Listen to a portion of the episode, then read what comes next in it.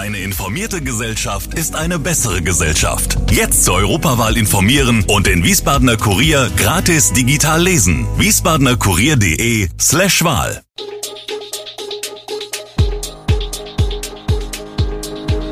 Gude, unser morgendliches News Update.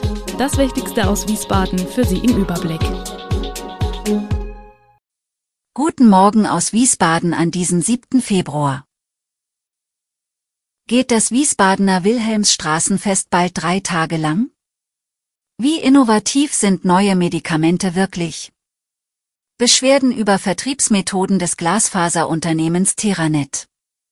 Und Tag des hessischen Pokalderbys zwischen Eintracht Frankfurt und SV Darmstadt.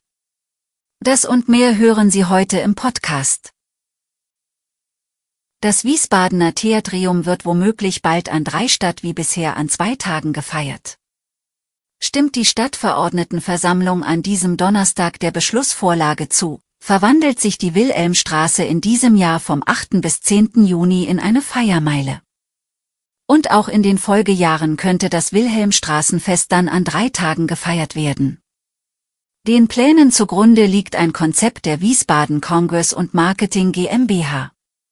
Und die Verlängerung des Veranstaltungszeitraums ist darin nicht die einzige vorgesehene Änderung.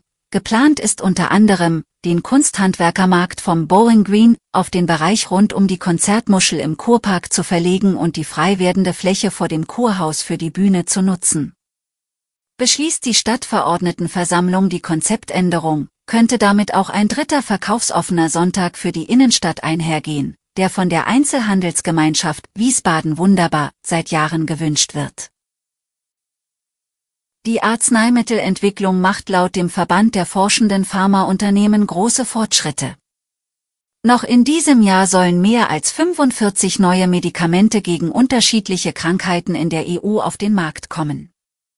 Insbesondere, wenn es sich um die Behandlung von schweren Erkrankungen handelt, wecken neuartige Arzneimittel große Hoffnungen. Doch nicht immer haben sogenannte innovative Medikamente auch die Wirkung, die sie suggerieren. Der Vorsitzende der Arzneimittelkommission der deutschen Ärzteschaft, Wolf-Dieter Ludwig, sieht die Vermarktung dieser Arzneimittel kritisch.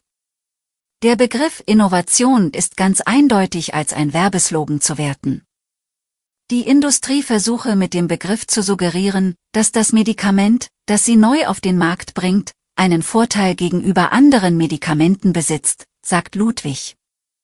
Tatsächlich haben mehr als 50 Prozent der neuen Arzneimittel keinen Zusatznutzen im Vergleich zu Medikamenten, die sich bereits auf dem Markt befinden, das zeigen die Bewertungen des gemeinsamen Bundesausschusses.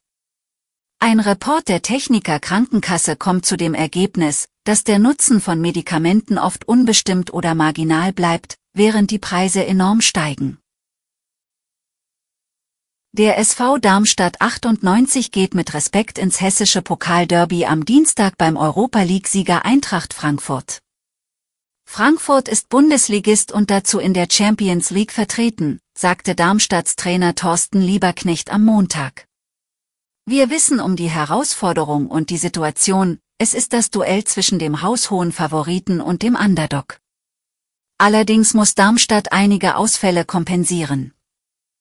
Abwehrchef Patrick Pfeiffer wird wegen eines Muskelfaserriss fehlen. Auch Matthias Bader und Encido fallen weiter aus. Dagegen könnte Marvin Melem nach einer Gelbsperre wieder in die Startelf rücken. Bei Eintracht Frankfurt fehlt Offensivspieler Jesper Lindström. Er falle wegen einer Verhärtung im Oberschenkel aus, das teilte Eintracht-Trainer Oliver Glasner mit. Ansonsten stünden alle Profis für die Partie zur Verfügung. Im Hessen-Derby will der Fußball-Bundesligist seiner Favoritenrolle gerecht werden. Glasner sagte, im Endeffekt ist es einfach. Das Ziel ist das Viertelfinale. In Taunusstein werden Beschwerden über die Vertriebsmethoden des Glasfaserunternehmens Teranet laut. Da der Bedarf an Highspeed-Internet weiter zunehmen werde, hat die Stadt im vergangenen Sommer einen Kooperationsvertrag mit der Firma geschlossen. Teranet hat sich zur Aufgabe gemacht, bis Ende Februar 40 Prozent der Bürger in ausgewählten Stadtteilen von Glasfaseranschlüssen zu überzeugen. Laut einigen Bürgern würde Teranet fragwürdige Methoden verwenden, um die gesetzte Quote zu erreichen. So soll es zu unzureichender Beratung oder Aussagen gekommen sein, die die Taunussteiner verwunderten. Zwei Betroffene sprechen sogar von einer Drückerkolonne, die sie durch falsche Fakten zu einem Vertragsabschluss drängen wollten.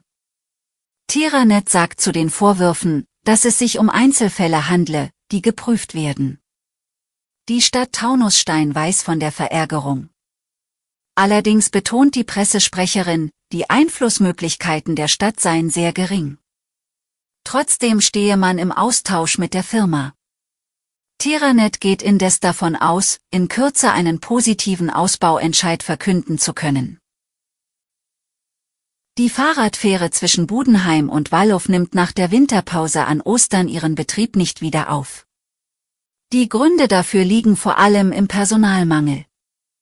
Schiffseigner Hubertus Nicolet übernahm 1996 den Fährbetrieb von seinem Vater Hans, der bis zu seinem Tod 2020 die Fähre jeden Sonntag selbst fuhr.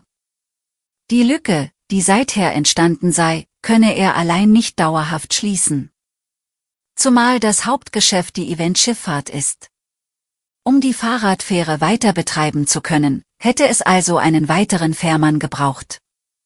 Die Prüfung zum Fährführerschein könne aber nicht nach wenigen Wochen abgelegt werden, Voraussetzung ist ein Fahrjahr in der Binnenschifffahrt, erklärt Nicolet. Die Familie Nicolet betrieb bereits in fünfter Generation den Fährbetrieb zwischen Budenheim und Wallow. Eine lange Tradition findet damit nun ein Ende. Die Fähre werde jedoch nicht ausgemustert. Wer möchte, könne die Fähre mieten, so der Schiffseigner.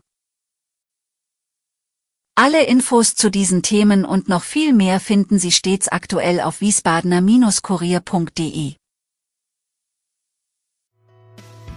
Gude Wiesbaden ist eine Produktion der VRM von Allgemeiner Zeitung, Wiesbadener Kurier, Echo Online und Mittelhessen.de. Redaktion und Produktion die NewsmanagerInnen der VRM. Ihr erreicht uns per Mail an audio.vrm.de.